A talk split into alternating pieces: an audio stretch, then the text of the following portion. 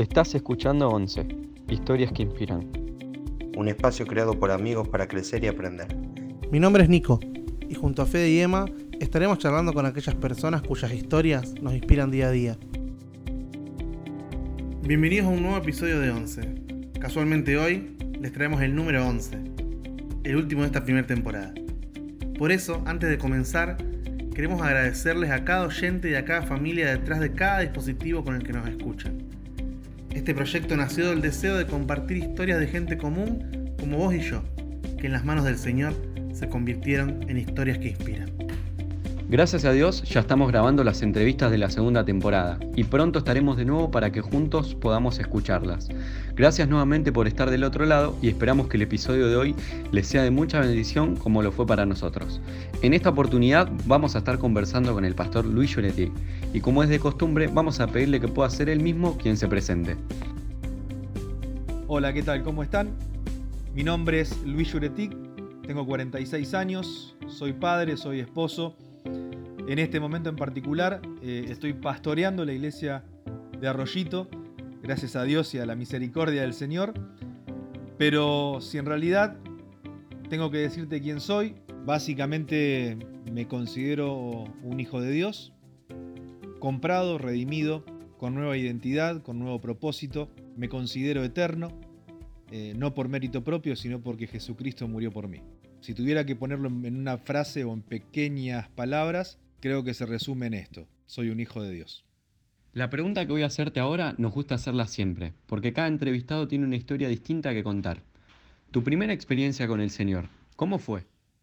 en base a, mi recuerdo y hasta donde yo pueda hacer una trazabilidad para atrás, eh, lo conocí al Señor con siete años cuando en una predicación en la iglesia que yo asistía, que me llevaban mis padres, recuerdo puntualmente al pastor cuando estaba hablando y que sentí que en mi pecho se encendía algo, que había algo que me estaba marcando y que cuando pidió manifestación de fe, cuando pidió que se levantara la mano, si alguno de los que estaban allí presentes eh, sentía de tomar una decisión de seguir a Cristo, eh, yo no tuve que pensar nada, fue instantáneo, fue un resorte en mi brazo que me hizo levantar la mano y un fuego en el pecho con siete años que lo recuerdo hasta el día de hoy. Yo creo que ahí fue cuando realmente conocí a, Dios, cuando conocí al Señor. Y allí empezó todo un proceso en mi vida, ¿no? Que tiene que ver con, con llevarme hasta el día de hoy al poder estar pastoreando, a, desafíos tras desafíos, donde siempre pude ver la mano de Dios, la fidelidad, el acompañamiento en todo tiempo en mi vida.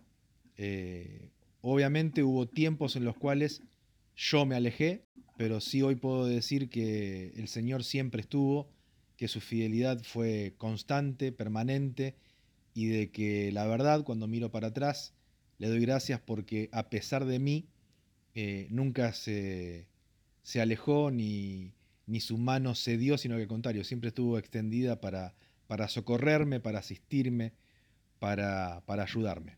Pero creo que sí, que fue así. A los siete años conocí a Dios por experiencia personal y siempre digo lo mismo. Dios no tiene nietos, Dios tiene hijos. Y el trato de Dios con cada uno de nosotros es personal y único. Luis, ¿cómo fue este tiempo que nos mencionabas recién, que estuviste alejado del Señor? Eh, como les comentaba, cuando a los siete años eh, fui confrontado por Dios a un encuentro personal íntimo con Él, la vida, la situación, las circunstancias que se fueron dando hicieron de que eh, obviamente experimentara altibajos en lo que es mi vida espiritual. A los 10 años, eh, tras una situación eh, de un accidente laboral, mi papá pierde la vida y cuando yo tenía 10 años, ¿no? Mi papá tenía 45 y eso hizo de que realmente tuviera una confrontación de parte mía para con Dios podríamos decirlo, si lo tuviera que poner en palabras, que, que me enojé con Dios y que no encontraba respuestas al por qué. Eh, ¿Por qué habiendo tanta gente malvada en el mundo, Dios se había llevado a mi padre? ¿Por qué habiendo tanta gente que despreciaba la vida, eh, Dios se había llevado a mi padre que estaba lleno de vida?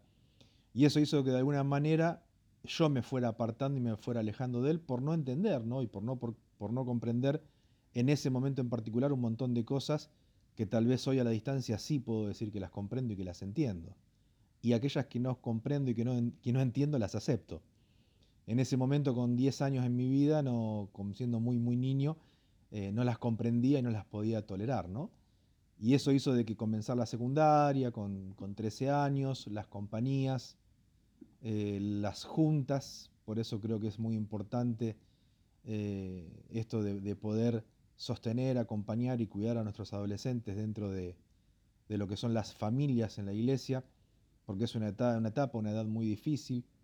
Pero bueno, todo fue haciendo y todo fue un combo de alguna manera eh, negativo que hizo que yo me apartara de, Dios, que de alguna manera, a ver, siempre tuve la seguridad, la certeza de que Dios estaba en mí, de que su Espíritu Santo moraba en mi vida, de que había sido sellado, pero era una sensación muy, muy fea el hecho de tal vez asistir a la iglesia por casualidad algún día y sentirme sucio y que no pertenecía, pero también cuando estaba en el mundo, en el día a día, con mis amistades, en un boliche o en cualquier lado, sentir también de que allí tampoco pertenecía. Entonces, no era ni de allá ni de acá, no era de ningún lado, ¿no?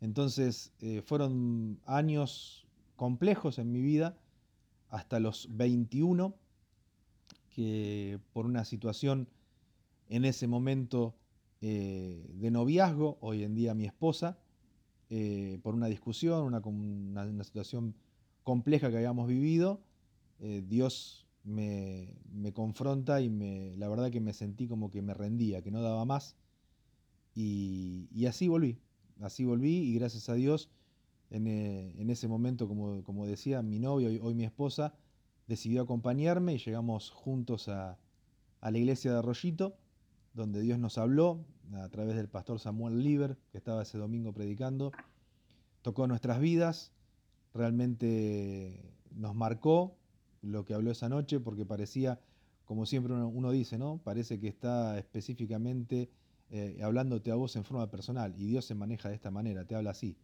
eh, de forma personal. Y volvimos a ir al domingo siguiente y así comenzamos a ir nuevamente. Y yo volví al Señor y mi esposa, en ese momento mi novia, conoció al Señor. Así que si podríamos decirlas, ese, fue el paréntesis espiritual en mi vida eh, que me ha dejado muchas cicatrices, del cual muchas cosas que he hecho y que no he hecho me arrepiento pero la realidad es que aún lo malo, Dios lo utiliza para bien. Y cuando uno hoy está en las manos del Señor, cuando uno hoy puede disfrutar de esta intimidad, de esta relación con el Padre, con el, con el Creador, eh, el hecho de haber estado alejado eh, es como que me hace tal vez saborear más todavía o me hace valorar más todavía el hecho de hoy poder estar en, en los brazos y en las manos de papá. ¿Y cómo llega a tu corazón el llamado a ser pastor de una iglesia? Eh, yo tenía unos aproximadamente 12 años. Recuerdo que vino un, pastor invitado, no recuerdo el nombre, pero vino invitado a la iglesia que yo asistía. Yo me, como les decía, yo me aparté aproximadamente a los 13. Cuando comienzo la secundaria, eh, comienzo paulatinamente a dejar de congregarme y alejarme de la iglesia y ahora, obviamente también alejarme de Dios. Pero un año antes de esto aproximadamente, eh, habían invitado a un predicador que, pudiera venir a compartir la palabra. Y, allí yo, sentí eh, en esa noche como que Dios me estaba llamando al pastorado. Eh, ahora, hay una realidad, con 12 años no sé si realmente entendí bien esto. y de alguna manera al pastorado no, no tiene nada que ver falta mucho, es decir, es como que lo minimicé y como que no quise darle importancia, pero sí fue algo que a través de los años eh, el Señor fue de alguna manera trayéndolo a memoria todo el tiempo y fue como una espina que, esa noche se clavó y que, perduró durante, el, durante, todos los años eh, siguientes. Aún cuando estuvo alejado, cuando estuvo apartado, pero al momento de volver, al momento de, de volver a congregarme, de volver a buscar la intimidad con el Señor, eh, de ver cómo Dios había sanado mi vida, cómo había afectado de forma totalmente positiva la vida de mi novia, cómo había transformado nuestro noviazgo, cómo nos había permitido poder casarnos, eh, cómo nos estaba bendiciendo con todo el ministerio a nivel adolescentes, después cómo estábamos trabajando también con jóvenes, eh, pero en todas estas etapas había allí algo que se mantenía constante, que era como algo que se traía a memoria y que Dios de alguna manera lo sacaba siempre a la luz y yo lo quería ocultar o lo quería de alguna manera eh, em, que, no, que, no, que no se manifieste, ¿no? lo quería de alguna manera como tapar, y era el hecho del llamado eh, al pastorado.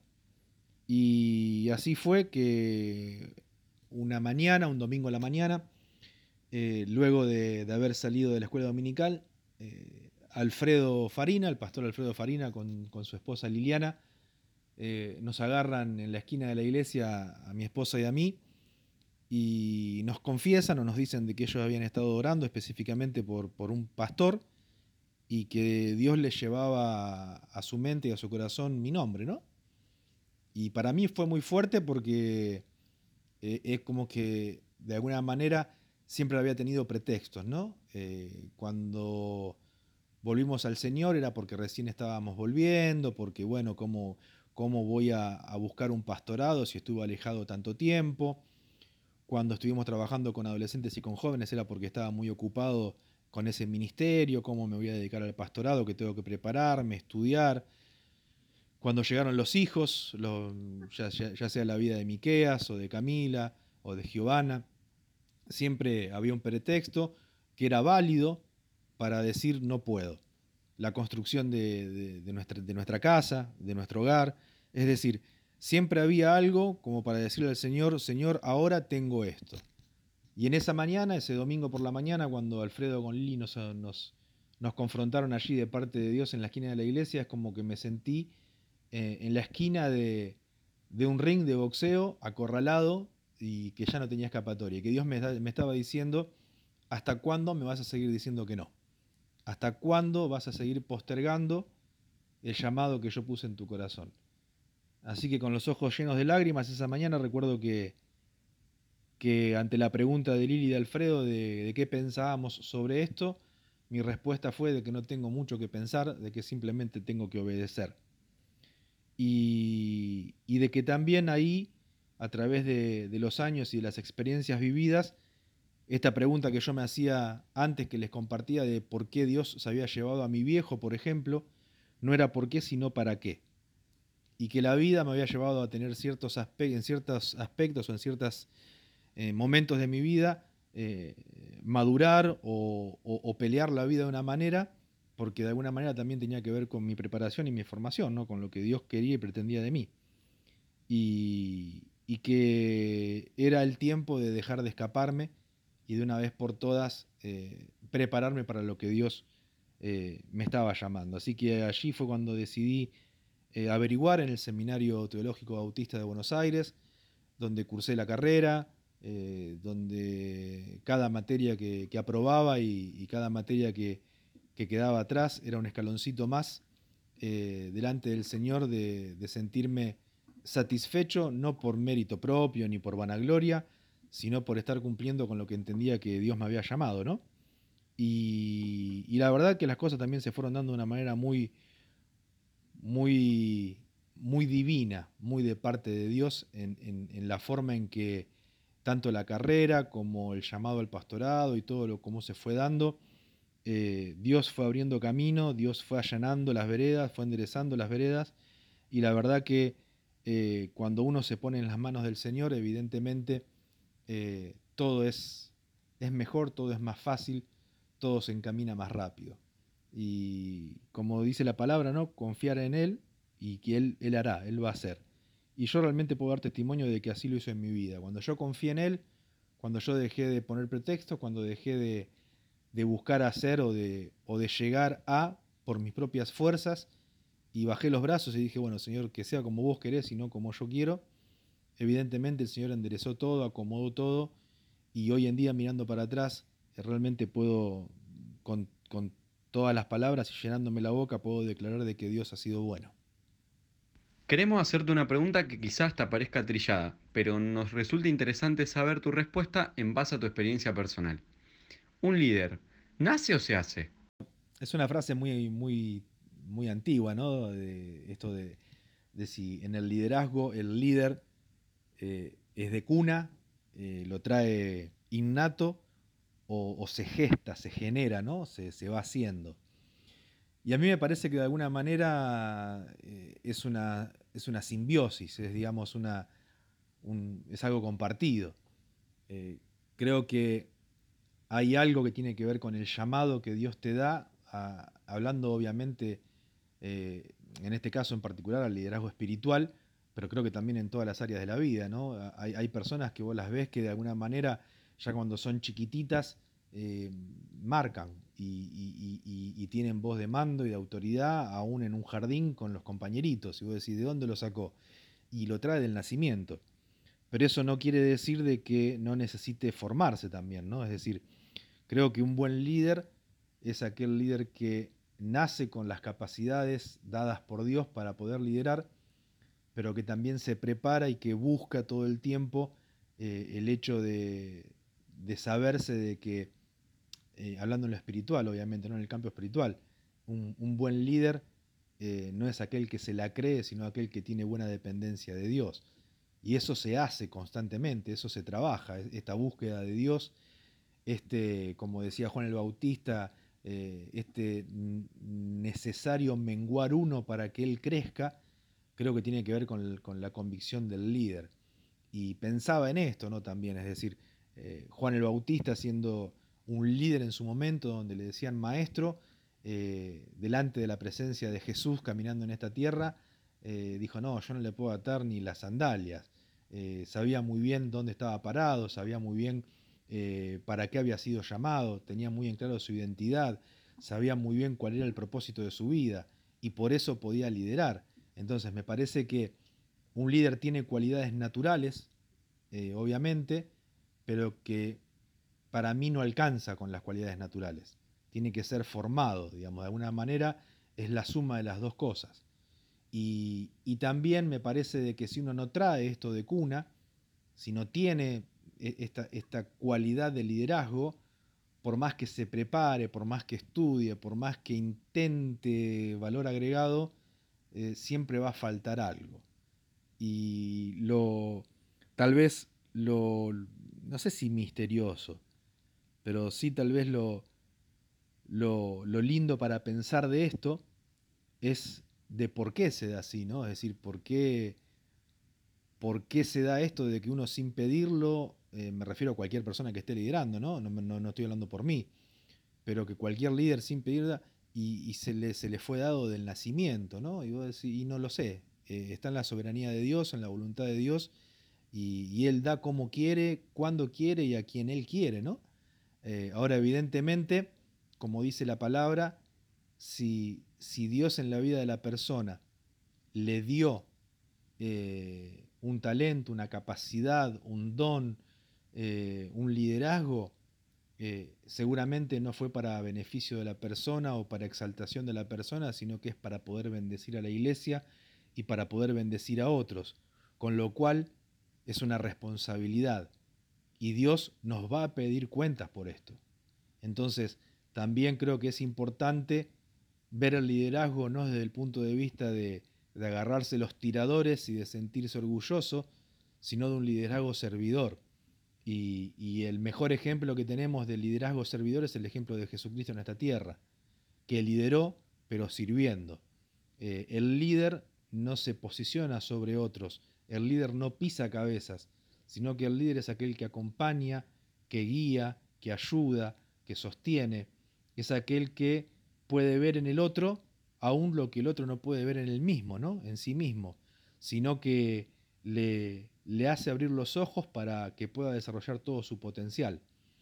Y, eso, como decía al principio, a mi parecer, ojo, creo que hay una parte que es propia, es innata, que se trae del nacimiento, pero que hay otra parte que debe ser ejercitada, trabajada y que se aprende.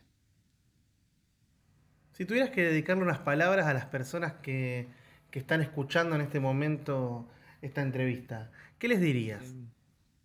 Creo que una de las cosas más importantes que un hombre o una mujer, ¿no? Un hombre me refiero no al género, sino a la, humanidad, ¿no? Que el hombre puede buscar es eh, su identidad, quién es. Y creo que lamentablemente a través de la historia y en este mundo capitalista y de consumismo que estamos viviendo, eh, hemos, eh, la ecuación la hemos invertido y generalmente pensamos que lo que hacemos determina quiénes somos. Y, o lo que tenemos determina quiénes somos. Y yo creo que cuando uno se acerca a Dios y cuando uno comprende realmente quiénes somos en Él, eh, entiende que nuestra identidad, que lo que somos, no radica en lo que podamos tener, no radica en lo que podamos hacer, no radica en, los objetivos que podamos alcanzar, sino que radica en lo que Dios dice de cada uno de nosotros. Y que nuestra identidad tiene que ver eh, con poder reflejarnos en lo que la palabra de Dios dice con respecto a sus hijos. Por eso creo que es importantísimo eh, eh, en este tiempo, como lo ha sido siempre, ¿no? que la iglesia pueda llevar un mensaje claro, vivificante de salvación, donde la persona que hoy en día intenta llenar su vida con cuestiones terrenales, pasajeras, que lo único que van a terminar haciendo es, tal vez en el mejor de los casos, dar cierto consuelo momentáneo, que la iglesia pueda decir presente y que pueda darle identidad, pero la identidad de Dios, donde Dios trata de forma personal e individual con cada uno de sus hijos. Y que para llegar a ser hijos de Dios eh, no es por condición de que somos cristianos porque hemos nacido simplemente, sino que los hijos de Dios son aquellos que han tenido un encuentro con Dios y que han aceptado a Jesucristo como su Señor y Salvador. Y cuando uno comprende esto, comprende de que no hay mérito propio en, en uno, sino de que todo el mérito está dado en el sacrificio de Cristo en la cruz, es allí cuando uno entiende su verdadera identidad, de que uno fue premeditado, de que uno fue eh, soñado por el Padre, aún antes de estar en el vientre de nuestras madres, como dice la palabra de Dios, Dios nos pensó, Dios nos deseó y le dio propósito a nuestra vida. Y que el propósito de nuestra vida no es como nos han mentido durante todos estos años que hemos experimentado en esta tierra, eh, alcanzar eh, un propósito personal, una casa, una carrera, un título, sino que el propósito de nuestra vida es honrar y adorar a Dios, exaltarlo a Él. Y esto obviamente para aquel que no tiene a Cristo, para aquel que no conoce, que no ha podido disfrutar de esta intimidad eh, con el Padre, es locura. Y seguramente tal vez cuando escuchen estas palabras, si, si no tenés a Cristo en tu corazón, no las vas a poder comprender. Pero realmente es mi deseo, es mi anhelo de que en algún momento puedas tener este encuentro con Dios, de que puedas de alguna manera cruzarte con Dios en tu camino, en tu vida, y de que Él te marque de tal manera como me marcó a mí y a tantos otros, donde tu vida pueda ser centrada, dirigida y sostenida por el Rey de las Luces, por el Eterno, por Dios a través de la obra de su Hijo Jesús, transformando y renovando tu corazón, tu mente y tu vida toda. Llegamos al final de la entrevista y la verdad fue de total bendición para nosotros escucharte, haber podido compartir este tiempo de charla y esperamos que vos también te hayas sentido cómodo. La verdad que sí, fue un placer, la verdad que les agradezco a ustedes por tenerme en cuenta, por haberme dado este espacio para poder compartir. Eh, Dios sabe con quién, porque esto eh, llega a, muchos lados y, a muchos lugares.